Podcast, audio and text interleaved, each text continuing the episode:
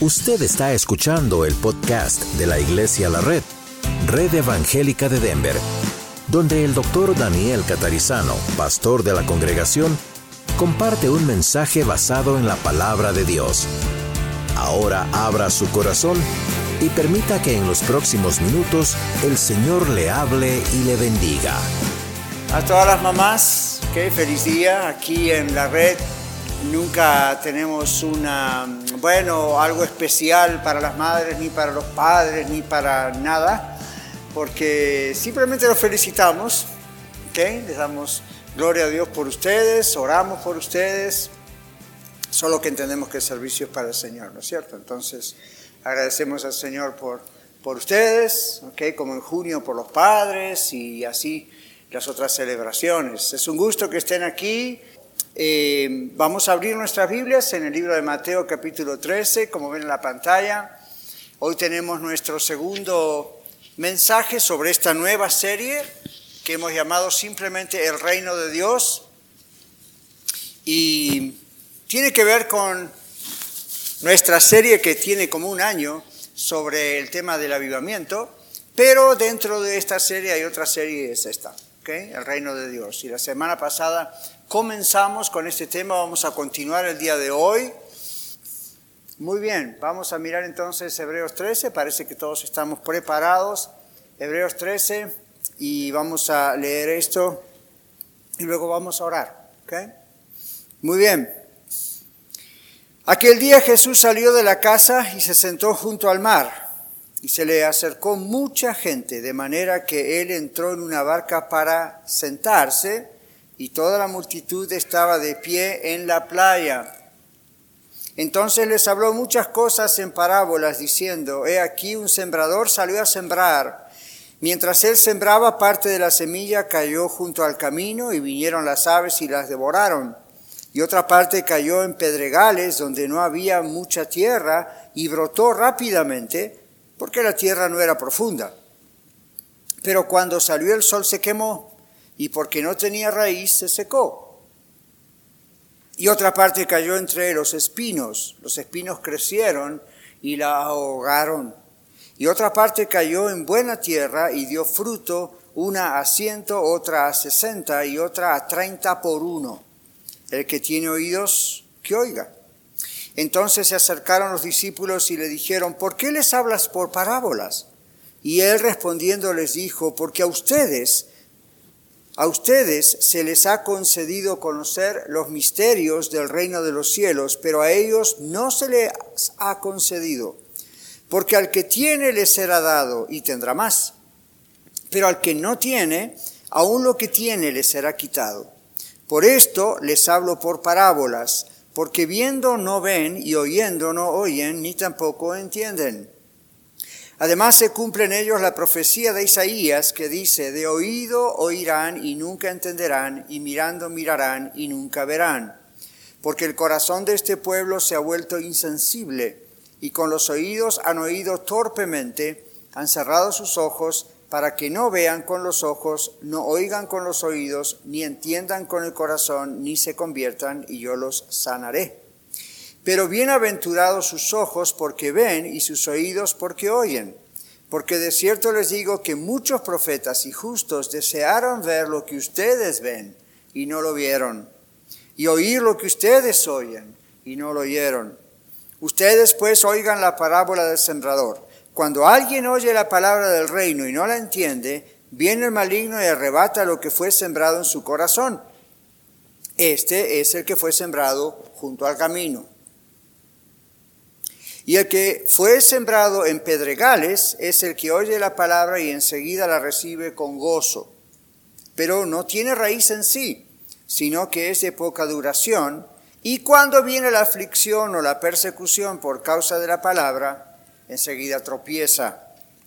Y el que fue sembrado en espinos, este es el que oye la palabra, pero las preocupaciones de este mundo y el engaño de las riquezas ahogan la palabra y queda sin fruto. Pero el que fue sembrado en buena tierra, este es el que oye la palabra y la entiende, el que de veras lleva fruto y produce, uno a ciento, otro a sesenta y otro a treinta por uno. Padre, te damos gracias por esta parábola que Señor Jesús mismo ha dicho y ha interpretado y ha explicado. Honestamente no hay mucho que agregar, está muy claro. Sin embargo, sabemos que tú quieres explicarnos aún algunas cosas más acerca de esto y cómo aplicarlo a nuestra vida hoy. Gracias por la bendición de poder leer tu palabra, porque tu palabra no va a volver a ti vacía.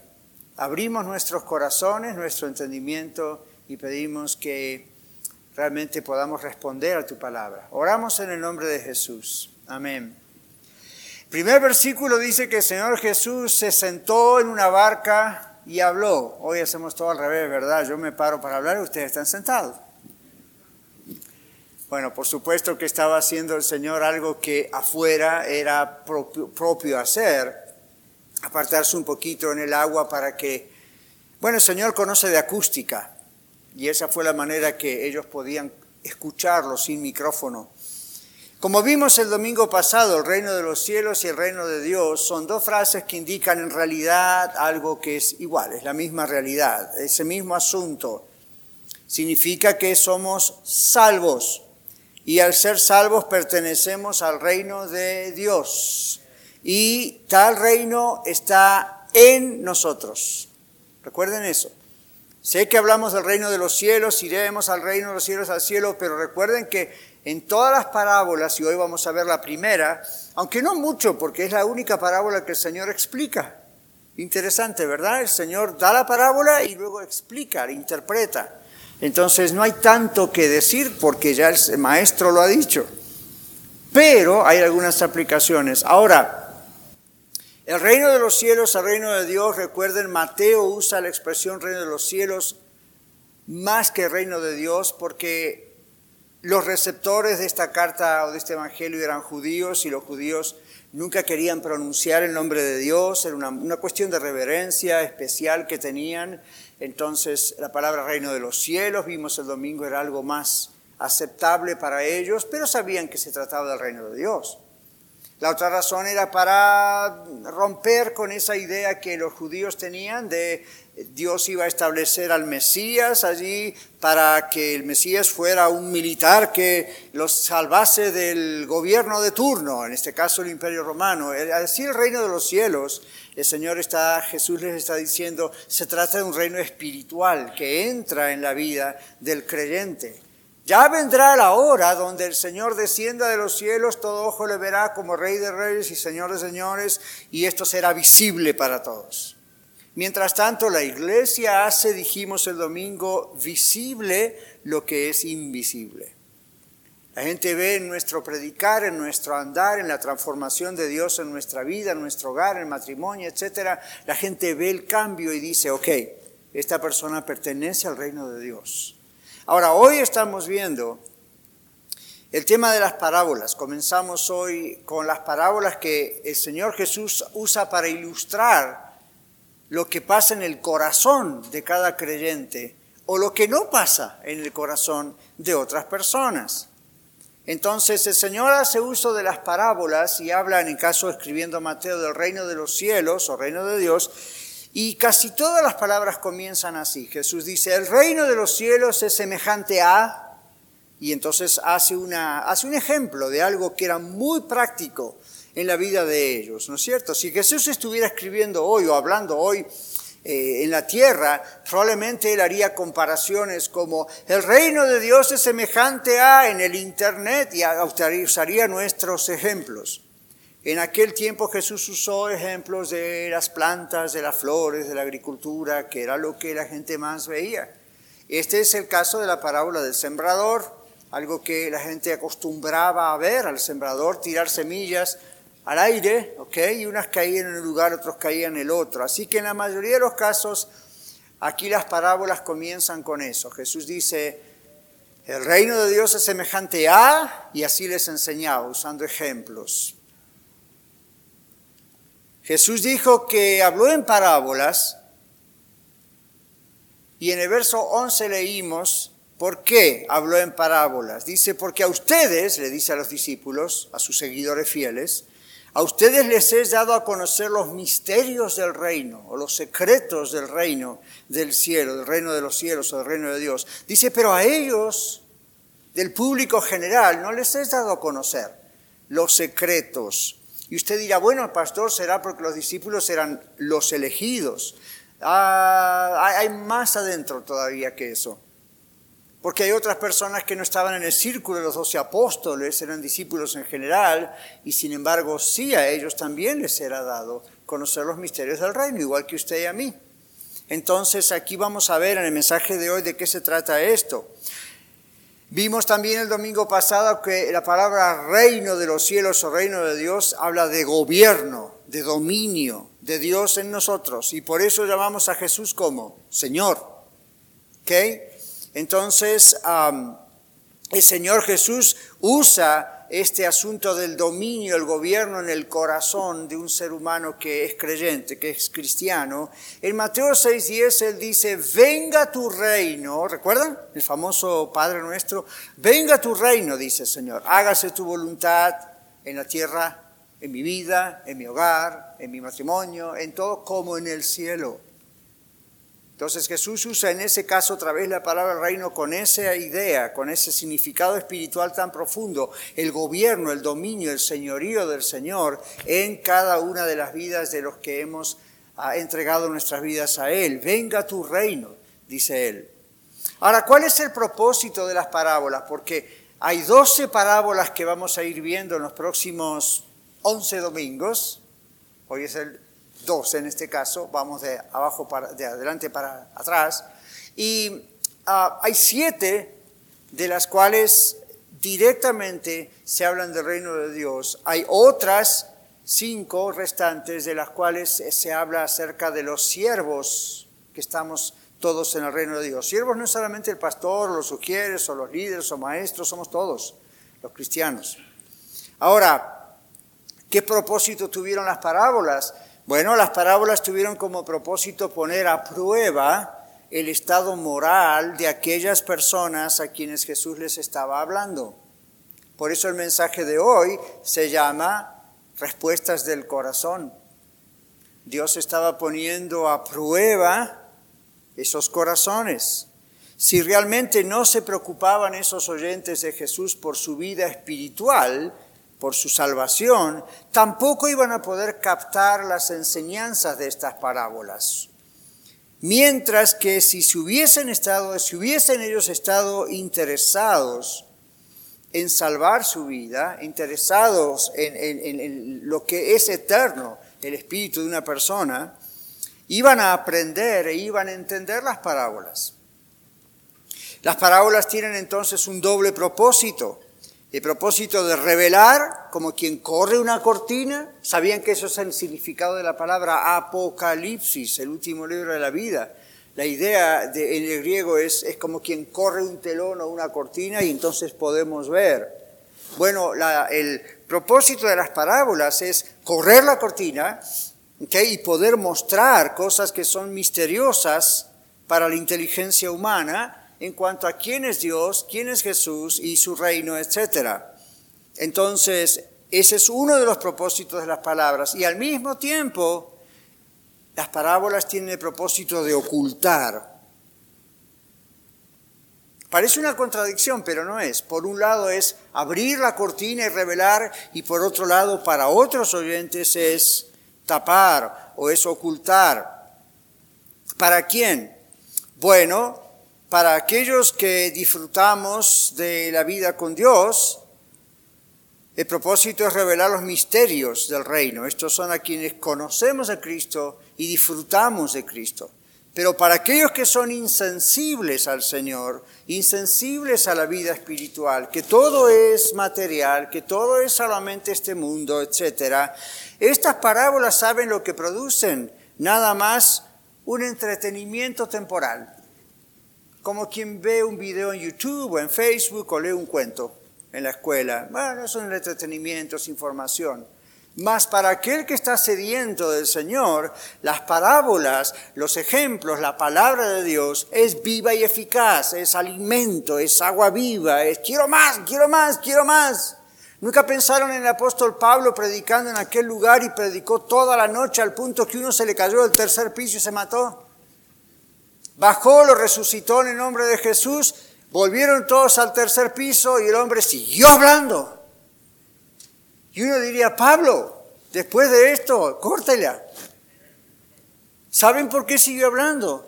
Algunos dicen, a Pablo le gustaba hablar mucho. Yo digo, a los oyentes les, escuchaba, les gustaba escuchar mucho un hambre tremendo de la palabra de Dios, especialmente en los comienzos, ¿verdad? Donde nadie sabía casi nada de esto, y más, quiero más, quiero más, quiero más. Entonces, ah, esas parábolas tenían sentido para la gente así. Bueno, entonces, ah, para el que no le interesa, estas cosas son un, ah, muy interesantes, como un cuento.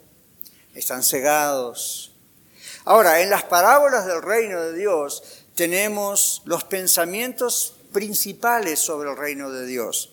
Por ejemplo, en esta parábola del sembrador que hemos leído, en síntesis, el Señor Jesús está enseñándonos acerca de la difusión, la proclamación y la recepción o receptividad del reino de Dios en los corazones de la gente. Hoy estamos proclamando el Evangelio aquí físicamente, vía YouTube, vía Facebook y en los corazones de todos nuestros oyentes está la receptividad mientras nosotros difundimos el Evangelio. Y en otros no hay tal receptividad. Entonces la parábola del sembrador habla acerca de estas dos cosas. La semana que viene, Dios mediante, estaremos hablando de la parábola de la cizaña. ¿Recuerdan el trigo y la cizaña que crecen juntos, que no lo corten porque se parecen, etcétera?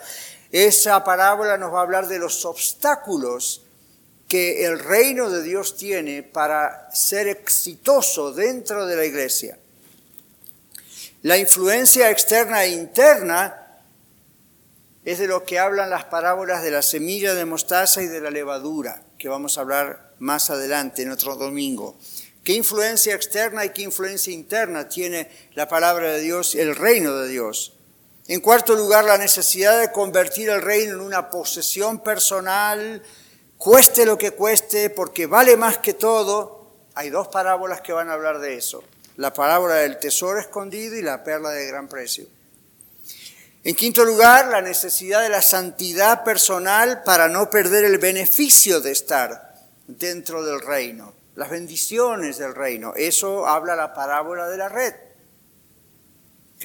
Luego hay cinco parábolas que, como dije, enseñan acerca de la conducta de los siervos y siervas de Dios. Ahora, ¿quiénes pueden entender las parábolas? Es la pregunta. Dijimos algo recién, pero ¿quiénes pueden entender las palabras, las parábolas? A usted como a mí quizá le causó un poco de consternación al leer ciertas cosas aquí, porque Jesús ah, recuerda al profeta Isaías y en el profeta Isaías dice de oídas, y yo estoy leyendo la versión 2015 de Reina Valera, muchos de ustedes tienen la 1960, pero es más o menos lo mismo. La misma tiene palabras, la mía tiene palabras un poco más fáciles, ¿ok? Eh, pero es el mismo texto. Dice, de oídos oirán y nunca entenderán, mirando mirarán, nunca verán, porque el corazón de este pueblo se ha vuelto insensible y con los oídos han oído torpemente, han cerrado sus ojos para que no vean con los ojos, no oigan, con los oídos, ni entiendan con el corazón, ni, con, ni se conviertan y yo los salve o los sane. Y entonces usted dice, bueno, ¿a qué jugamos Dios? Estás hablando y estás cerrándole los oídos como pretendas que escuchen. El problema es que esa no es la interpretación. ¿Quiénes pueden entender las parábolas? El que tiene oídos para oír, oiga, dice el Señor. Y usted dice, bueno, aquí tengo, no, usted tiene orejas, es diferente. El que tiene oídos para oír, oiga, ¿qué está diciendo el Señor? Esto es un llamado no solo a comprender la parábola, en este caso del sembrador, sino que es en sí mismo un resumen principal de la enseñanza de esta parábola. Es decir, la lección de cada parábola, en este caso la del sembrador, la lección, el contenido, el mensaje que está dentro de este ejemplo de la parábola, ¿quiénes lo pueden entender? Aquellos que responden a la palabra de Dios con sus oídos espirituales abiertos. Así que no se trata de inteligencia, no se trata de comprensión del idioma, no se trata de nada de eso. No se trata de si la persona fue a la escuela o no fue a la escuela, qué preparado está o no está, o si tiene sueño o no. Se trata de cómo está su corazón. ¿Está su corazón receptivo a la palabra de Dios? ¿Tiene hambre y sed de la palabra de Dios? No solo a mera información, sino realmente porque conoce al Señor, tiene hambre de Él, entonces sus oídos espirituales están abiertos. Por eso el Señor dice, el que tiene oídos para oír, oiga, y no dice el que tiene orejas para escuchar, escuche. Todo el mundo tiene orejas para escuchar, no todo el mundo tiene oídos para oír las verdades espirituales. Cuando usted entró al reino de Dios, cuando yo entré al reino de Dios, otro milagro que Dios hizo, aparte de salvarnos, es abrir nuestro entendimiento espiritual. Entonces, por eso Pablo, hay un texto en la carta de Pablo que dice que ah, el Evangelio es locura para los que se pierden. ¿Por qué? Porque no tienen el oído espiritual que se necesita para entender las cosas del Señor. Porque aún no son salvos, el Espíritu Santo no vive en ellos, por lo tanto esto es como chino básico. Pero todo aquel que es del Señor, aun si no sabe leer y escribir, capta el mensaje. Porque el Espíritu Santo le hace captar el mensaje. Tiene estos oídos que el Señor nos da. Eso pasa cuando uno es salvo. Esa es otra bendición de la salvación. Y es un unificador. Uno dice, es bueno la teología, es bueno el seminario y gloria a Dios, yo pasé por todo eso, pero ¿y qué tal del que está en el medio del campo, nunca fue a la escuela y no sabe leer escribir, pero se entrega a Cristo? Está al mismo nivel que usted que yo. ¿En qué aspecto? Puede captar lo que el Espíritu dice, porque es de Cristo. La persona que ha aceptado a Cristo tiene oídos para oír. Usted está escuchando este mensaje hoy y adentro el Espíritu Santo está haciendo el mismo trabajo que ha hecho afuera en la palabra y empieza a tener sentido lo que yo digo. Y usted dice, ah, lo dice muy clarito. No soy yo, el Señor le está trabajando a usted en sus oídos. Ese es el asunto. Entonces, la entendemos aquellos que respondemos con nuestros oídos espirituales abiertos a la palabra del Señor. Esa es la respuesta de nuestro corazón, está abierto. Pueden entenderlas también aquellos de nosotros, los mismos, a quienes nos ha sido dado, dijo el Señor. Esto lo entienden aquellos a quienes les es dado. Entonces, vemos otra vez que no hay esfuerzo personal, que no es inteligencia personal, que no es si conozco o no tal idioma, es nos ha sido dado en el momento de la salvación el Espíritu Santo y con él la capacidad de comprender verso 11 dice, nos ha sido dado.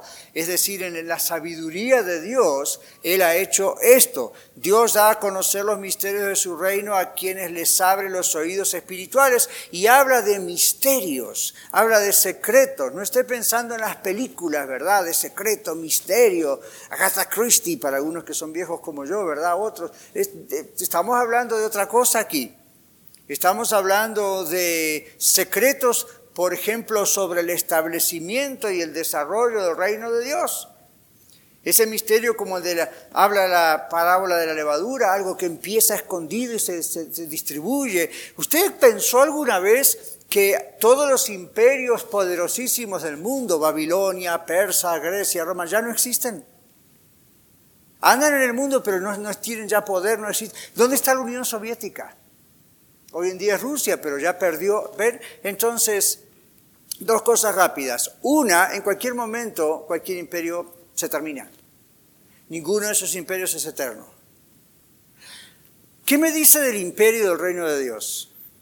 Nunca acaba. Es indestructible. ¿Qué me dice de la iglesia? La verdadera iglesia. Tiene dos mil años. ¿Cuántos años tiene Estados Unidos? ¿Cuántos años tiene? Y eh, empiece a contar y ninguna potencia mundial dura para siempre.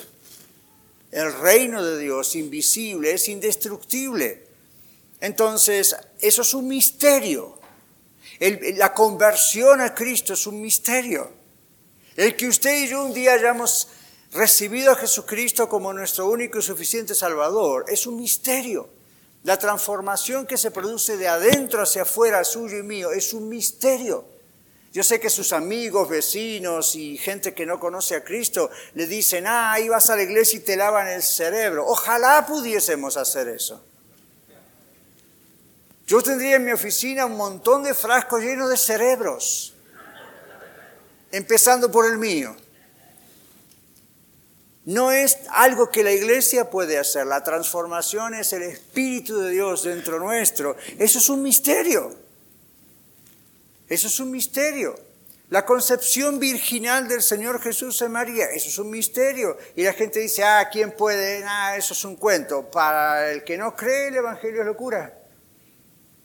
Para el que cree dice, yo no lo entiendo, la Biblia no me lo explica, pero estoy tan seguro de eso como que me llamo Daniel. ¿Y por qué sabe usted eso? Ah, no, no, pero dentro mío es una seguridad de que eso fue así. ¿Por qué? Es un misterio. También en las cartas de Pablo dice que es un misterio cuando él dice que la iglesia, ustedes, yo, todos nosotros, somos como la esposa de Cristo. ¿Se acuerdan de esa analogía, de esa metáfora? Hay un ejemplo allí. La iglesia es la esposa de Cristo y hace la comparación del hombre y la mujer, ¿verdad? El marido y la mujer. Esto es un misterio. Y él dice, esto es un misterio, Díaz. Esa es la palabra que Pablo usa, es un misterio. Cuando el Señor abre nuestros oídos espirituales, nuestra visión, nuestro corazón, estos misterios no son explicaciones racionales son explicaciones espirituales de las cuales es muy difícil poner en palabras, pero hay tremenda seguridad en nuestro corazón. Entonces, aquí está hablando de cosas que no pueden ser razonadas, descubiertas por la razón humana. Por eso existen las sectas. Las sectas existen porque tratan de explicar lo que no se puede razonar. Un tal señor llamado Russell de apellido, inventó lo que se llama el racelismo, o el ruselismo, dicen a veces en español. De ahí vienen los testigos de Jehová, de ahí vienen los mormones, de ahí vienen varios grupos religiosos. ¿Y qué es lo que ellos enseñan? Lo que usted ve en la Biblia que no puede creer, no tiene por qué creerlo, solamente cree lo que es razonable. Hay que tirar casi toda la Biblia. Hay muchísima información en la Biblia que no es razonable, que no es lógica a nivel humano. Pero ¿de quién estamos hablando? ¿De Dios o de usted y de mí? Estamos hablando de Dios. Lo que es extraño para el ser humano justamente es extraño porque no tiene dominio sobre lo que solamente Dios tiene dominio. Entonces las sectas existen para racionalizar lo que es imposible de razonar. Lamentablemente, yerran, fallan. La Biblia dice que todo esto es misterioso y solamente el que tiene oídos para oír, oye, comprende. Son secretos. Pablo habla acerca de la conversión de los judíos. Lo vemos hoy, decimos, eso es imposible. Sin embargo, cada vez más judíos se entregan a Cristo y lo aceptan como su Mesías. ¿Observan? Y luego dice la relación de Cristo con la iglesia como el marido y la mujer, la resurrección general final de la que habla 1 Corintios 15 los saduceos no creían en eso, los fariseos sí. Y la resurrección es como que todos los muertos van a resucitar, cristianos y no cristianos. Dios dice que eso va a ocurrir. Y usted dice eso es imposible. Recuerden que lo que es imposible para los hombres es posible para Dios. Si no fuese posible para Dios, Dios no sería Dios, sería un hombre como usted y yo. Si usted y yo entendiésemos los misterios de Dios, usted y yo seríamos Dios. ¿Escuchó las últimas noticias en Facebook? No somos Dios. Ninguno de nosotros es Dios. Es natural que no comprendamos estas cosas. No significa que no las aceptemos porque no las comprendamos. Pero ¿sabe qué? Yo no le puedo convencer a usted ni usted puede convencer a su vecino o a su pariente de estas cosas. Tiene que ser Dios el Espíritu Santo el que produzca ese convencimiento como lo produjo en usted y en mí. Es una acción misteriosa. Es un secreto de Dios. Dice, pero a ellos no les es dado. Estos son los que cerraron sus oídos a Dios después de haber escuchado la palabra. Así que no culpen a Dios.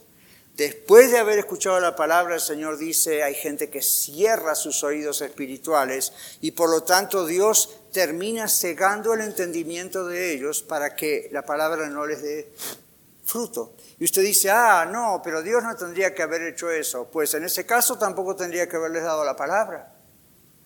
Dios les da la palabra, les da la oportunidad, no quieren escuchar, sus oídos los cierran cada vez más, finalmente el Señor dice, fine, ok. Esto me recuerda a Faraón. ¿Cuántos de ustedes alguna vez se rascaron la cabeza pensando cómo es posible? Moisés Dios manda a Moisés a Faraón y de entrada le dice, by the way, voy a cerrar el corazón de Faraón. ¿Cuántos de ustedes dirían, no, voy igual, Señor, no importa? Yo creo que le diría, Señor, si va, ¿para qué vamos a perder tiempo? Si le vas a cerrar el corazón, mejor me quedo en casa. Entonces algunos acusan a Dios diciendo, y si Dios hizo eso con Faraón y no le permitió comprender, ¿por qué vamos a echarle la culpa? A... No, no, no, el asunto es que Faraón, viendo aún los milagros, él mismo cerró su corazón.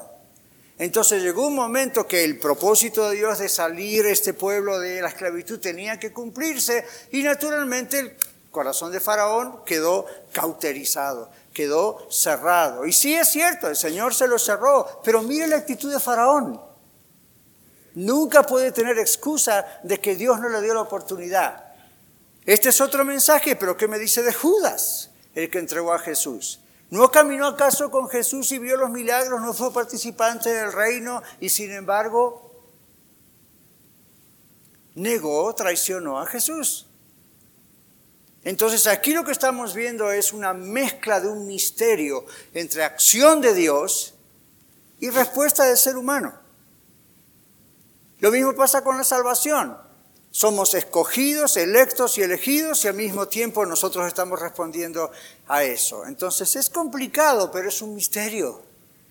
Es un misterio. Aquí dice, a ellos no les es dado. Cerraron sus oídos a Dios después de haber escuchado su palabra y por lo tanto Dios ciega el entendimiento de ellos. ¿Leyó bien conmigo en la parábola? Todas las semillas fueron sembradas. Aún les de junto al camino, porque nosotros pensamos en el camino, en el asfalto que está ahí afuera, ¿verdad? Dice, por supuesto, una semilla no va a penetrar el concreto. Bueno, no había calles de concreto en esa época. Junto al camino estamos hablando de un camino de tierra, un camino donde de alguna manera podría haber brotado algo. todas estas semillas tuvieron un momento para brotar. En otras palabras, todos estos corazones escucharon, de alguna manera recibieron, algunos un poquito, un poquito más, otros no, fue momentáneo, pero todos tuvieron esa oportunidad. Entonces, bueno, la razón de esta acción de Dios de cegar la vista o cerrar el oído espiritual se basa en este principio que él dice aquí, que también parece injusto, pero observen que no. Dice el Señor, al que tiene, ¿qué va a pasar? Se le dará. Y tendrá más abundancia. Y ahí vienen los comunistas a decir, no, eso es injusto. Bueno, ¿no está hablando de política? No está hablando de acción social o justicia social. Simplemente vamos a ver qué significa. Al que tiene se le dará y tendrá más abundancia. ¿Qué quiere decir esto? Y aquella persona que por abrir su corazón tiene la palabra de Dios, recibirá más de la palabra de Dios en conocimiento y en experiencia. Usted dice, ah, pastor, muchos de ustedes aquí, allá, eh, como que parecen que son más bendecidos, que entienden más, que Dios les da más. Bueno, póngase celoso de nosotros, envidienos y entra al asunto. Porque ese es el secreto, no la envidia y los celos, sino el hecho de decir, ¿por qué Dios da más? Conocimiento, sabiduría, comprensión, practicidad, abundancia. ¿Por qué Dios da más? Porque Dios sabe que la persona que recibe su palabra y que cree en Él y que tiene fe en Él y que con medio de todas sus imperfecciones recibe la palabra, Dios dice, ok, aquí hasta va más. Lo mismo pasa con las finanzas, aunque usted no se haga millonario, cuando usted es fiel al Señor, ¿se acuerda del texto? El que siembra escasamente escasamente segará, el que siembra generosamente, generosamente segará. Entonces, ¿qué, cuál es el secreto de eso? Nunca le falta. Yo sé la teología de la prosperidad en algunas iglesias, ¿verdad? Ponga 100, Dios le da mil y empiezan con la calculadora. No es lo que Dios está diciendo. Pero sí lo que Dios dice es, si usted siembra generosamente en fe en el Señor, Dios dice, te puedo dar más hijos porque sigues beneficiando mi reino, porque sabes que esto no te vuelve loco y me, apartas de mí. El que siembra escasamente, mejor que tenga menos, porque cuanto más tiene, más lejos de Dios se va. ¿Ve? Entonces no es el Señor quiere todo el mundo pobre, el Señor sabe, conoce cada corazón. Pero la ley de la siembra y la cosecha, que cualquier campesino agrícola la comprende mejor que usted y yo, siempre sigue en este universo, ¿verdad? Entonces, si usted abre su corazón al Señor y deja que se siembre más y más y más la palabra de Dios, la vida, la intimidad con Dios, ¿sabe cuál va a ser el resultado? Dios le va a dar más. Usted va a aprender más, va a conocer más, va a entender más. Las cosas que son súper misteriosas cada vez van a ser más claras, aunque no las pueda razonablemente comprender. La fe crece y se fortalece.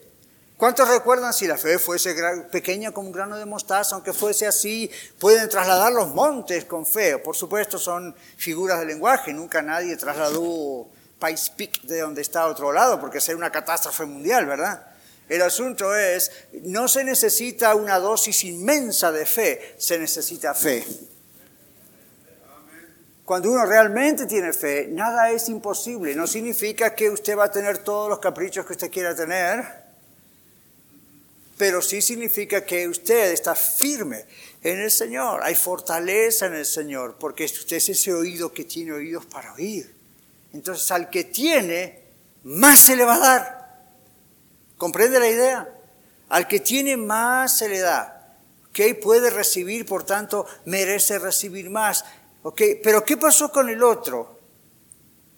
El otro no quiere, no le importa recibir más, esto es nada más un cumplido, religión, entretenimiento. Entonces, aún la poca palabra que ha recibido, aún eso va a perder. Dice, por eso dice, al que no tiene, aún lo poco que tiene, esto se repite en Lucas y en Marcos, aún lo poco que tiene se le quitará. ¿Qué significa? Usted está escuchando la palabra de Dios hoy y si como decimos en inglés, te pasa por arriba, aún lo poquito que escuchó lo va a perder no va a tener efecto. Va a recordar la información, pero hasta allí. Por eso hay gente cristiana frustrada que dice, voy todos los domingos a la iglesia, de vez en cuando me acuerdo que hay una reunión de oración y voy y cosas así, pero Dios no me bendice, no pasa nada. La pregunta es, ¿cuál es la respuesta de su corazón a la palabra de Dios?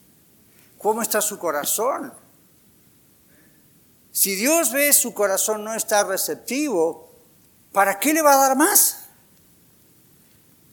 Usted le encargaría, le daría a uno de sus hijos pequeños una responsabilidad mayor, un regalo mayor y mejores cosas cuando ve que no las usa, las desperdicia, no le importa. Por supuesto que no lo haría. Ninguna mamá o papá inteligente haría eso, Dios tampoco. Entonces, aún lo poco que tiene, lo poco de palabra de Dios que ha recibido, lo poco que ha escuchado en mensajes, lo poco que ha, leído en la Biblia, aún eso le va a desaparecer, no tiene efecto, no le ora y no hay respuesta, no entiende. Hay gente que me ha dicho, mi pastor, es que yo leo la Biblia pero no la entiendo, entonces mejor no la leo más. Ah, bonita manera de aprender la Biblia. ¿Se imagina si cuando usted tenía un bebé y le empezaba a dar papillas? ¿Qué hacen los bebés cuando uno le da papillas? Empiezan a vomitarla. Es algo extraño para ellos, ¿verdad? Y luego sí lo empiezan a digerir, pero uno va despaquito. Llega un momento que, oh, ok, va a tener que aprender a comer. Mira si el bebé tuviera razonamiento para decirle, ¿sabes qué? No me gusta, no quiero saber nada, no me des más comida, nunca más. Bueno, empiece a preparar el funeral ese bebé no va a vivir. Entonces, esto es un alimento que hay que aprender a comer. Entonces, si usted dice, no lo entiendo, acá tenemos docenas y docenas de personas que le pueden ayudar cómo comprender y cómo leer la palabra de Dios. Aprovechelos, para eso es la iglesia. Entonces, aquí dice el Señor, no va a dar, en otras palabras, más aquellos que no quieren, que no pueden recibir. Esto llama la atención al carácter superficial de la mente y el corazón del hombre, ¿verdad? Estas personas no son aptas para tener más y más. El énfasis es el que no tiene. ¿Okay? No tiene porque no quiere, porque no recibe, porque lo desperdicia, no le da importancia. Usted quiere una vida victoriosa, no va a ser eh, útil leer libros de uno y del otro sobre la superación personal, va a ser útil mamar, comer, masticar, digerir la Biblia. ¿Sabe lo que hago yo a veces? Algo que me enseñaron en el seminario. No va a sonar bonito, pero para que vea el ejemplo. Un profesor en el seminario hace 150 años atrás nos dijo, ustedes tienen que aprender a rumiar la palabra. ¿Saben lo que hacen las vacas, verdad? Y al rato, uh, ya, dice usted. Mira, más que yo tengo un solo estómago, no como las vacas. Deberíamos tener dos o tres o diez, porque en realidad así se entiende la palabra de Dios. Métase versículos en la Biblia, mastíquelos toda la semana. Este versículo, toda la semana estoy, todo el tiempo. ¿Y qué significa esto? ¿Y qué significa lo otro? Ay, tú dices esto. Siga masticando la palabra de Dios. Aprenda a comerla. Aprenda a digerirla. Entonces empieza a tener sentido. No es un ejercicio intelectual. Esto lo hace y quiere rumiar el que tiene el Espíritu Santo adentro. El que tiene a Cristo en su corazón dice, yo quiero más. Y sigue masticando, y sigue pensando, y sigue. ¿Ve? En cambio el otro dice, well, whatever, yeah, nice, oh, nice preaching pero ahí se queda. Entonces, ah, bueno, el Señor habla en parábolas porque los que no tienen oídos para oír, dice, viendo, no ven. Veían a Jesús y no veían quién era. Oyendo, no oyen. No hay un problema, ¿ok? Audiológico aquí, es bloqueado espiritualmente. No entienden aunque tienen facultades, Dios les ha dado la facultad de poder comprender, no quieren y entonces sus sentidos están completamente bloqueados. No voy a hablar mucho de la parábola del sembrador porque como dije, el Señor mismo la explica. ¿Qué puedo agregar yo a lo que dijo Jesús? Solamente veamos esto. Esta parábola es también conocida como la parábola de los terrenos. Yo diría la de los corazones son respuestas de corazones diferentes. Habla acerca del efecto de la palabra de Dios en el corazón de cada persona. El Señor nos da la explicación, como digo, Él nos muestra que hay cuatro respuestas básicas de cada corazón. La semilla es la palabra de Dios, Él dice.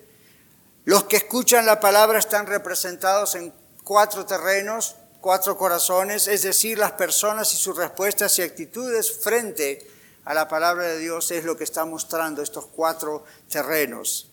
Sin demasiados detalles vemos que el terreno pedregoso, el terreno espinoso y el camino revelan las causas que impiden la entrada y el crecimiento de la palabra de Dios en el corazón de algunas personas. Entra, pero hasta ahí no más. El terreno que no es apto pierde la semilla que recibe. Por eso el Señor dice, aún lo que tiene, lo poco que recibió, le será quitado. El mismo de hecho se encuentra en Mateo 25 cuando habla de la parábola de los talentos, en Lucas 19 cuando habla de las parábolas de las diez minas. Mientras tanto dice que la buena tierra representa al verdadero cristiano, al verdadero creyente, y este es el que tiene. Dijimos, son las parábolas, es la parábola de la semilla, ¿verdad? O el sembrador. Dijimos, se puede llamar la parábola de los terrenos. Podríamos llamarla las parábolas del corazón.